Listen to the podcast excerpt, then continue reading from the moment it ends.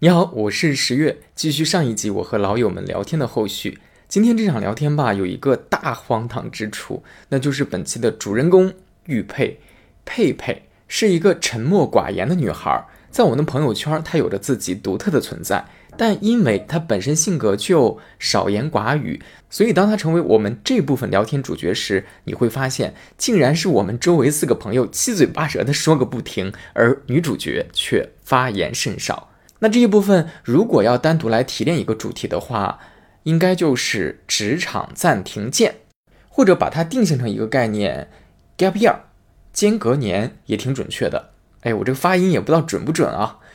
话说佩佩呢是在她工作了六年之后，突然按下了职场暂停键，而这次停下就是两年。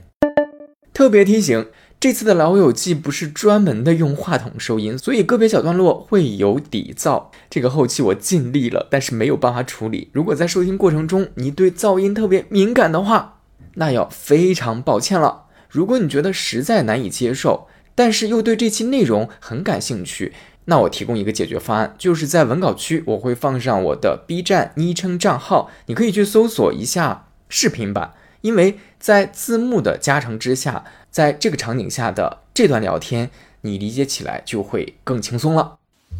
收纳、整理、尊重每一种情绪，情绪便利店为你二十四小时不打烊。玉佩那两年的时间，我想啊想，我当时其实好像你有很多好奇的，但你也不知道该问啥。我是希望我问个问一个偏正能量一点的，就是我觉得这两年里面，你自己觉得你有没有一些收获？因为大家可能会觉得它是一种停滞的状态嗯嘛，但是可能你自己在这两年里是不是也有自己的一些沉淀？包括你后面职业规划完全转了一个对赛道，对这两年里你有没有沉淀和收获？不管是想法上的，还是一些生活上的。开场这位想把局面拉到正能量赛道的是我的好朋友杨洋杨总，抛出了一个很大的问题，其实就是看你想怎么回答，你就随便说两对句，把我们这一段内容填充好。我再链接一下，佩佩应该是从跟我一起住之后开始工作的，回回归到社会的。 补充说明的这位女士是好朋友仙人君君君，也是佩佩现任的室友。我再补充，嗯，佩佩是工作了十一年，学的专业是设计头几份工作都是设计相关的，在工作了六年之后停滞了两年，再然后你告诉大家你现在的工作。现在在学调酒，对，在在在学调酒他，现在是个调酒师，但是我觉得，虽然我不知道玉佩有没有什么呃有没有什么感受，你知道吗？但是其实对我的感受，我觉得我还是挺强烈的，因为我觉得我重新认识了玉佩，你知道吗？怎么回事？在录像的时候还有人打电话，啊咱这业务太忙了，别在扯淡卡这业务太忙了，没办法，人太忙了，你想想，女明星在直播录播的时候直接走，请给我出场费的时候，那说到半道，突然手机来电的这位叫娜美酱娜娜，声线豪迈，但其实她长得非常漂亮，是我朋友圈当中的吴谨言是也。刚才其实娜娜的意思就是她表达了一种里面有不可思议的成分，但可能也会有一些挺欣赏的成分。变化实在是太大了，这可能是我们这这几个人里面，至少在行业里面转换最大的一个。就你当时为什么就突然之间做了一个如此跨度非常大的一个转变吧？最大的原因就是，嗯，我不太想回去做设计。嗯然后呢，你要 get 一下你的新技能，但是你能 get 啥呢？嗯，就是就从现实层面角度来讲，就是也还是要挑选一个门槛，相对来讲能再低一点的，我可不可以这样解嗯读？其实就很现实，对吧？很现，而且我上的是大专，我没有那么多的专业技能。嗯，你这就是借口。对，对。但是你说这个专业技能怎么叫专业技哎我能跟呢？你说，玉佩有有一句话特别适用于他，就是叫逃避虽然可耻但有用。就玉佩，玉佩的人生选择一直是是大部分时间，我感觉啊，我你可以反驳我，但是我感觉是大部分时间他都是在一种逃避的状态。嗯，就比方做设计这件事情，就他自己可能认为啊，就可能对标着他自己理想那个状态，他自己认为达不到，他就逃避走了。你能懂那个状态吗？就是他知道最好的是什么状态，但他知道他自己现在还达不到，他就跑了。他的状态不是说我要我要做到这样，状态就是我跑了。 他才是，他才但是是但是我但是我的感受，我要说一下我的感受。对，我的意思就是说，这个东西，这个这个状态，我我觉得它不是评价说，可能是在中国这种经常什么要嗯奋斗啊，什么什么之类的这种、嗯这种环境就下，觉得不够励志。对，嗯但是我觉得就是他对于一个就是不想给自己的人生那么大的压力的一个年轻人来说的话，我觉得他就是一个让自己能够适适应的一个状态吧。我觉得就是我我要揭秘一下，对然后这小逃避好，虽我可觉耻但有得用对，然后还适用在一些生活的细节里面。我们俩现在不都在家里面吗？你们俩现在又是室友然后对，太逗了，我们这关系你。可以跟我们然后所有人都睡过，是不是？对，然后听我说呀，然后呢，我们俩现在是哈，就比如说哈，我做饭，他洗碗。他有的时候吧，哈，他就不愿意动弹，你知道吗？他是就是有的吧，可能就是不喜欢，但是恰好他也不爱做饭，也不太爱洗碗。 然后呢，都不喜欢。对，然后有一天哈，我就哈睡睡觉去，睡觉起来之后，我发现哈，但是他有的时候会准时去洗，你知道吗？我会发现，哎，第二天起来碗没洗，玉佩要被你们说 哭了，没有，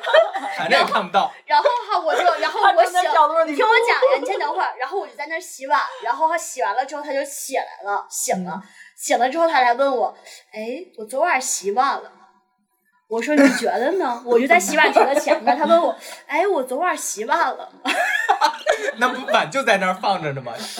逃避虽可耻，但有但有用，可以你把 逃我避劳动。但我我要说一下我对玉佩的感受啊，我以前我会觉得玉佩是一个不太说话的人，就比较内向的一个人，嗯、但是呢，通过他这三年，我觉得他能不工作，我觉得这真不是一般人两能年嗯做到的。两年，我觉得真不是一般人能做到的。我觉得他是一个很勇敢的人，你知道吗？嗯啊、就我那个时候我对他的感受，我觉得他很勇敢。如果是我，我觉得我要是两三个月我不工作，我就会内心特别的焦虑，嗯我晚上都会睡不好觉。我可能有的时候我想着想着我都能哭了，但我觉得他能够坚持两年，我觉得这真的不是一般人能做你的。相信你自己，这几嗯个状态他一定都经历过， 但是他还能坚持两年 呀。说就明如果是我，说明那个痛苦对他来说可能还没有高到就是比他比他去工作这件事情让他更痛苦。但是你会发现，他是在选择自己想过的生活，是吧？因因为我觉得，你像我们很很努力的工作，我也没见得我比玉佩攒了多少钱，我也没见得我比他过得很好。但是我觉得，最起码他过自己想过的生活了。嗯你像正常人就会觉得，我出于这个世俗的考虑，那我休息个两三个月或者半年，我有这个经济的压力、房租的压力，我肯定得找一份工作去干。哪怕这个工作可能我没有那么满意，但是我得先挣着钱。但是他不会，包括他现在他跨这个行业，如果是像我们，我们就会觉得，哎呀，那你去做设计，又是你的老板行，你也有好几年的积累，那你的工资肯定会比你现在会高很多。你跨一个新的行业，但是他喜欢这个，所以他没有考虑那么多物质的这个问题，所以他愿意跟着自己的内内心走。所以我觉得这个不是一般的人能做到的。玉佩真的就是一脸懵逼的听我们所有人在这解是读你他。吗，玉佩？我跟你讲，玉佩，我我再来来一个我的视角的解读。一个能够在两年时间完全不工作，就在自己的世界里面的人，我觉得我跟他有一个特质，有可能会相似的。当然，你也可以反驳我们的我们的在讨论的这个原则就是，你可以反驳，我们只说自己的观点。我觉得什么样的人会这样做，就是一个真正懂得自我相处的人。嗯，嗯，在我的世界里面，反正我可能内心里面也会有某一点点这个特质，因为我觉得俊俊应该也有，就我们单身的人也会有这种特质，尤其是大龄单身的人，你如果没有这个能力的话，你现在可能就会精神状态会不太好，对，就是你必须要拥有一种自己跟自己，包括你自己跟世界，就是你要找到一个那样的一个相处原则。当你找到那个相处原则的时候，你就似乎说，哦，那我的世界可能就是这个样子的，所以我能维持这样的一个状态，哪怕这个状态别人或或者可能有些人，甚至于有可能大部分人都不理解的时候，嗯我觉得咱们自己好像还会坚定一点。但我不知道这个你会认同我这个想法吗？我或者你觉得，他太会自我相处了，或者你觉得这个是你你的状态吗？嗯，基本上我觉得这个能力，我觉得我自己也特别强，啊、就是我自己好像不出屋，哪怕就是玉佩也不在，我自己哈，我我觉得我特别充实，嗯，我也不是觉。得无聊。嗯，就是我觉得我这个能力是特别强的，但是我要问一个特别犀利的，你那两年的话，是你前面自己积累的，然后活了两年吗？是的，那我觉得还挺强。就把所有的存款都花完了。你那个时候有欠债吗？签证欠债债？啊，听个签证，你那两年的时间有欠债吗？有，后来是找我哥借了一点钱，然后我再还清了吗？嗯，然后再去那个就搬去跟他住，然后再开始哇天哪！我觉得他跟你搬搬去跟你住是一个他人生的重新 态开始的一个转折。对，听开篇，我想问一个我好奇的，就是因为人在嗯那个状态之中的时候，也许你自己都有点懵懵的那种，就是你自己可能都不太清楚自己怎么更好的总结那一段，因为你那个时候正在其中嘛。就比如说现在已经过去了，应该也有三年，至少得三四年了吧。你就重新你再想你那两年的时间的时候，比如说你现在会觉我得太好你吃了之所以选择停滞的原因到底是什么？这个好像我们从来没有聊过。我记得有一次，咱们俩在我们租的那个房子里面有个很小的一个客厅，古木的一个桌子，还特别好。有一天晚上，对我们俩在谈心，而且应该谈蛮久的，就是一直在讲，其实是很虚的问题。虚到我现在我都已经不太记得我们具体在聊什么，但是我我你看你也有印象对吧？反正就是很很内心的在讲我们的一些很细腻的感受。我似乎好像那个时候应该也有问过你这个问题吧？重新再问一下你这个问题。你觉得那个时候就停下来的原因是什么？哎呀呀，要给你的耳朵说声 sorry 了，因为接下来的一小段会有噪音，预警一下。停下嗯。你要说最现实的原因，就是那时候我把那种我从楼上摔下来了，那时候就是从楼楼上摔下来了，嗯，然后我腰椎不行了，哦，受伤，对你的意这思个是知道吧？肩膀养伤。嗯嗯，我好像记得，我知道他要腰椎不好，嗯，然后呢？就是到然后那种其完实全没有办法坐着的状态，嗯，就是就只能在床上趴着，然后加上那个公司突然间老板说卷铺盖走了，嗯因为我摔摔的前一天，然后我就请假，第二天去医院看病，然后第三天老板给我打电话发信息说那个我们这个公司到。下个月十五号就要停了，这个，所以它上面是给你赔偿了吗？当时他是说把年假不给你，但是我们只能开到下工资开到下个月十五号。我后来就问我们同事，基本上当时就是说已经电脑都搬走了，就特别突然。我那问的那个还是我们那个项目组的一个，嗯，属于经理嘛，他在那个公司还有入股，嗯然后那个公司本来就那么几个人承接那个设计院的一个项目嘛，人一下全没了，你也你也没有办法，他们几个都没有要这个东西，嗯然后你相当于多开了你半个多月的工资，是你就这样吧。但是我当时已经摔了，完全没有办法坐着工作，就只能在家里趴着。嗯趴了大概半年，半年主要这个状态持续，开始从啥？从半年之后开始面试，投了几份简历去面试，但是那个我一面试我就超级紧张，不就是不管什么时候，真的是社恐了，对你，你包括我现在说话，你只要看着我，我说话，我就说别管他认识几年，我操这种这种状态认识人还好，但是你在面试的时候，这种状态就太明显了，嗯而且你已经是一个工作这么长时间的人了，嗯，还是这种状态，人家就是不行，连续面试五六家不行，就不行就在家里趴着吧。 哎，我我跟你讲，我对玉佩的印象真的是趴着，她的那个图片如果有画面的话，每天看到她斜眼，她就在那个屋里面，真的就在那个床上在那趴着。不行就只能趴着，那时候腰太疼了。嗯大概就好了，可以坐坐半个小时以上。其实是一年之后，嗯，就真的那段时间主要是腰的问题，但是怎么说呢？就花发在家趴着还挺舒服的。 越爬越舒服，对，又就不想回去了，回到现实。反反正你要真这么说的话，在家趴着什么都不想，什么都不干，确实是挺好的。你关键是主要集中在一个点，就是什么都不想。而我还有最就是严重的可能胡思乱啊是想社恐，但是第二严重的可能就是有点这个抑郁症这种倾向。是妹妹来啊，你有抑郁症？你可拉倒吧！就他还测个试还重度呢，我轻度， 他重度，你信吗？因为这个状嗯态是比较久的，从我小时候就开始，嗯所以你就不能严格的判断它是一种标准型的抑郁症，包包括我性格比较内向，比较社恐，对交交流方面有什么这些问题，嗯这都叠加在一起。好像还真的有一批人是这样的，就是我以前直播的时候，我直播间里面有好多呃小朋友，他们也是就是不上班儿，就是因为他很社恐，就在家里。 Hello，嗨，妹妹好，天呐，青春靓丽，职场小清新来了。对对，我们在聊工第一份工作，刚好你也一起聊。还有凳子。那你不会觉得有有这种外在的压力吗？就比如说，哎，你爸妈会说你，你为什么不找工作？你可能会不会在意别人怎么看你？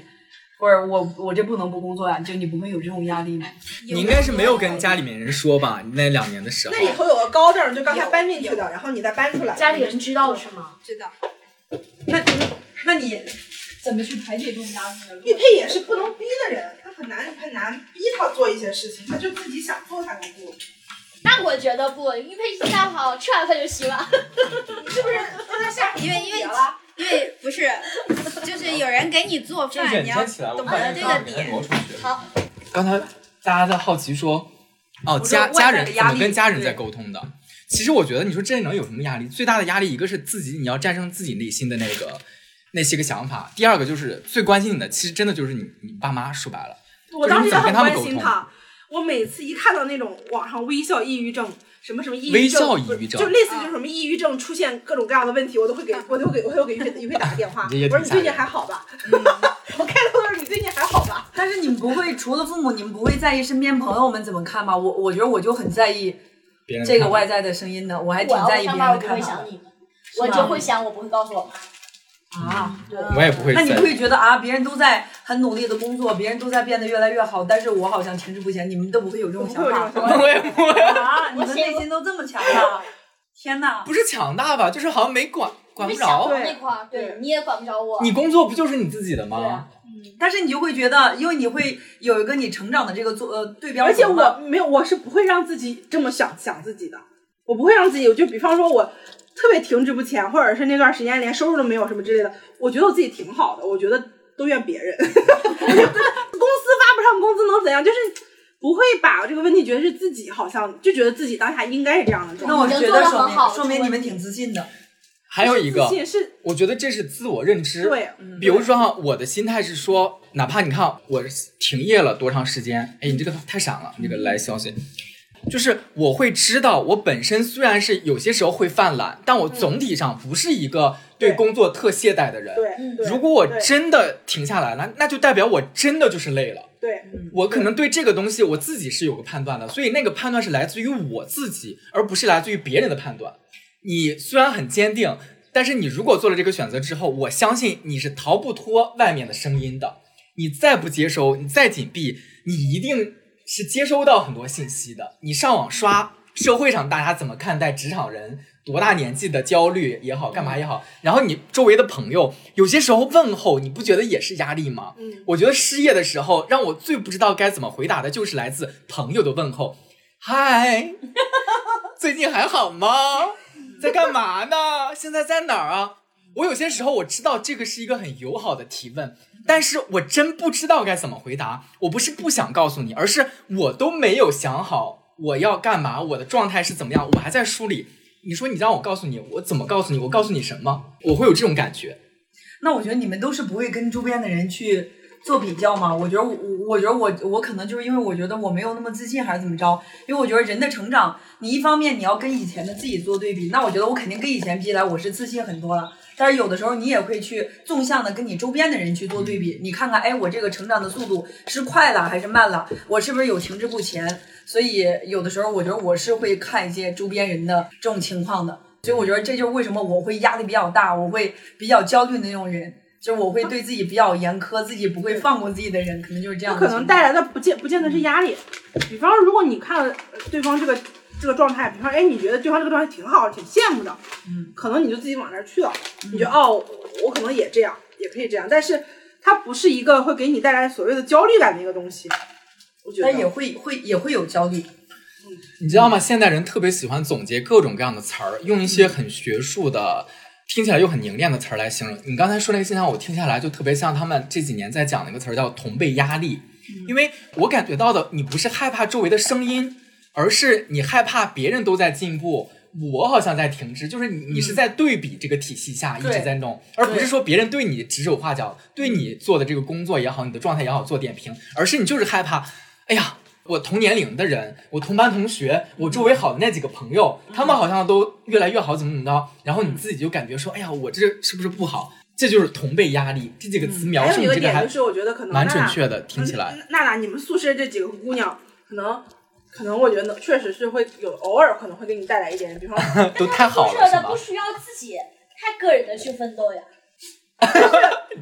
这句话故事性好多呀，不需要自己太奋但是斗。我但是我觉得是啥、我觉得还是分人。我觉得可能你你们几个就没有这种考虑，但是你像豆豆，我觉得豆豆其实已经挺好的了，是吧？但是豆豆有一段时间他跟我说，他说他觉得自己这一年好像没有什么进步，没有什么变化，就是人会互相影响嘛。我说我说你今年你怀孕了，你生孩子，我说这就是你今年很大的一个进步啊。我说你对这呀做母亲，你身份的一个升级，这就很很有意义的很一伟件事儿大啊了，。对呀、他说我为什么焦虑？他说因为我觉得我好像今年工作上没有什么变化。他说因为我老想起你说的那句话。那么我以前是一个多么鸡汤的人，你知道吗？ 我以前就说今年的我有没有比去年更进步？你知道吗我这我真的就是这样的人，而且我会实际的去做。比如我今年工作上，如果我取得不了进步，我一定，比如像我可能去那报个班儿啊，我学个驾照啊，或者说我去考那个主持人证，我会去有一些其他的东西，要让我今年跟去年是不一样的。所以他说，我就老记得你那句话。我说啊，我都没有想到我的话会对他有这样的影响，但是其实他也是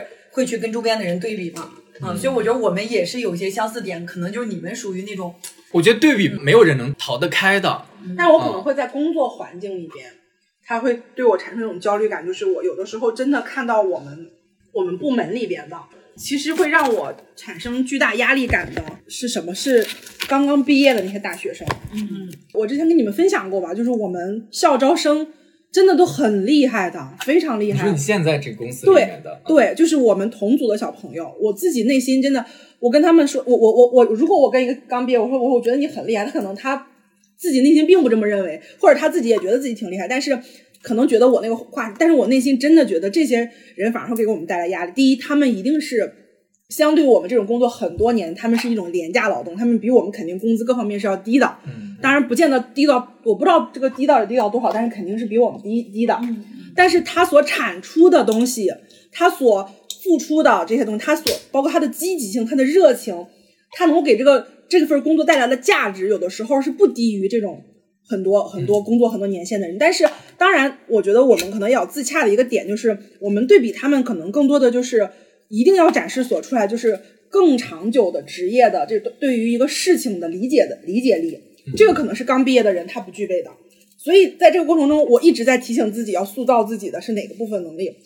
但是他们确实会对我产生一些压力感、压迫感，就是如果你做的还不如一个校招生，那你凭什么在这儿继续待下去？或者你你凭什么你的工作要比别人拿的多？是这种心态，你知道吗？但真不一样。我们工作，我们公司校招生都是哈，你给我多少钱，我就干多少钱的东西。但是如果超过了我的哈，呃，就是我的工作时长，我不是不能干。但是这个其实是我他们想的很清楚，是我就是之外的一些东西，附加的一些东西。这个东西是我愿意给，但是不是说就是我必须要去做的。他们看得很透，你知道吗？我觉得这个原因有没有这个可能性？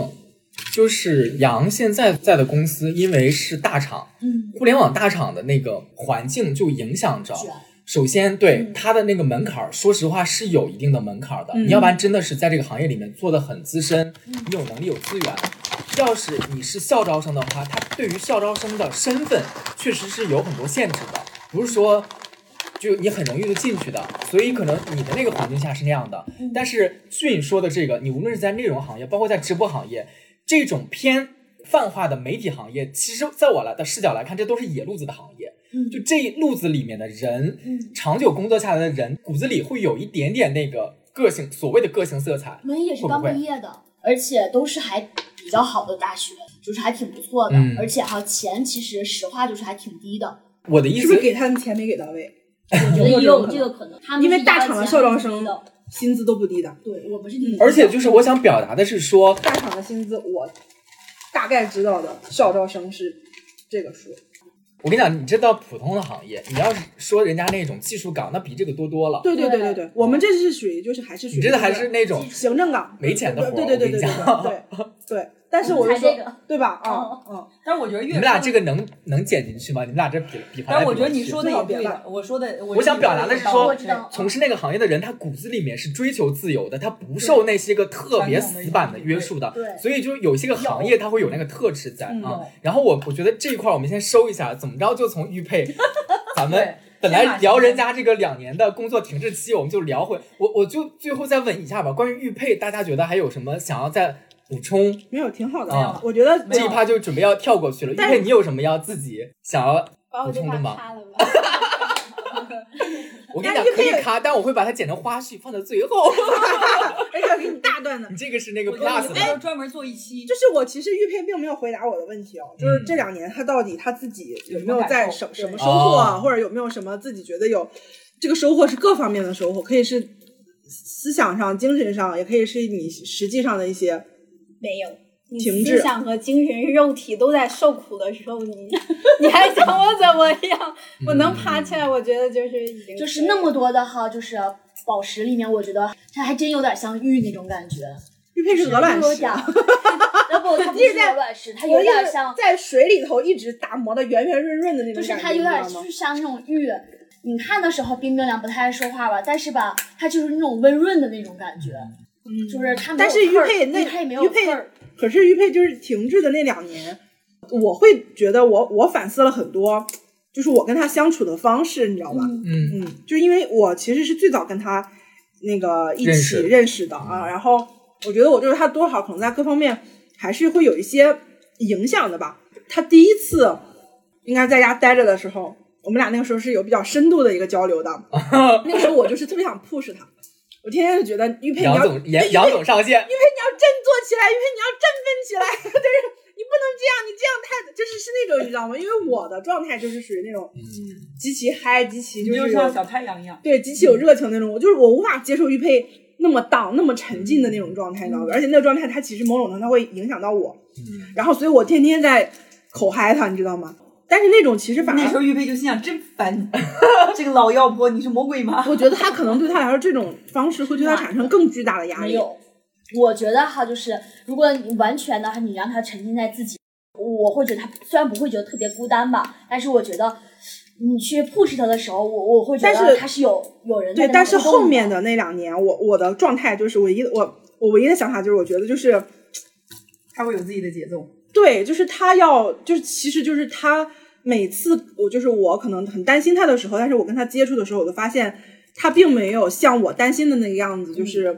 就是很荡很抑郁，或者是持续让自己那样的一个状态。嗯我觉得他好像他在有在有节奏的调节他自己，然后也有随着四季变化。对 就是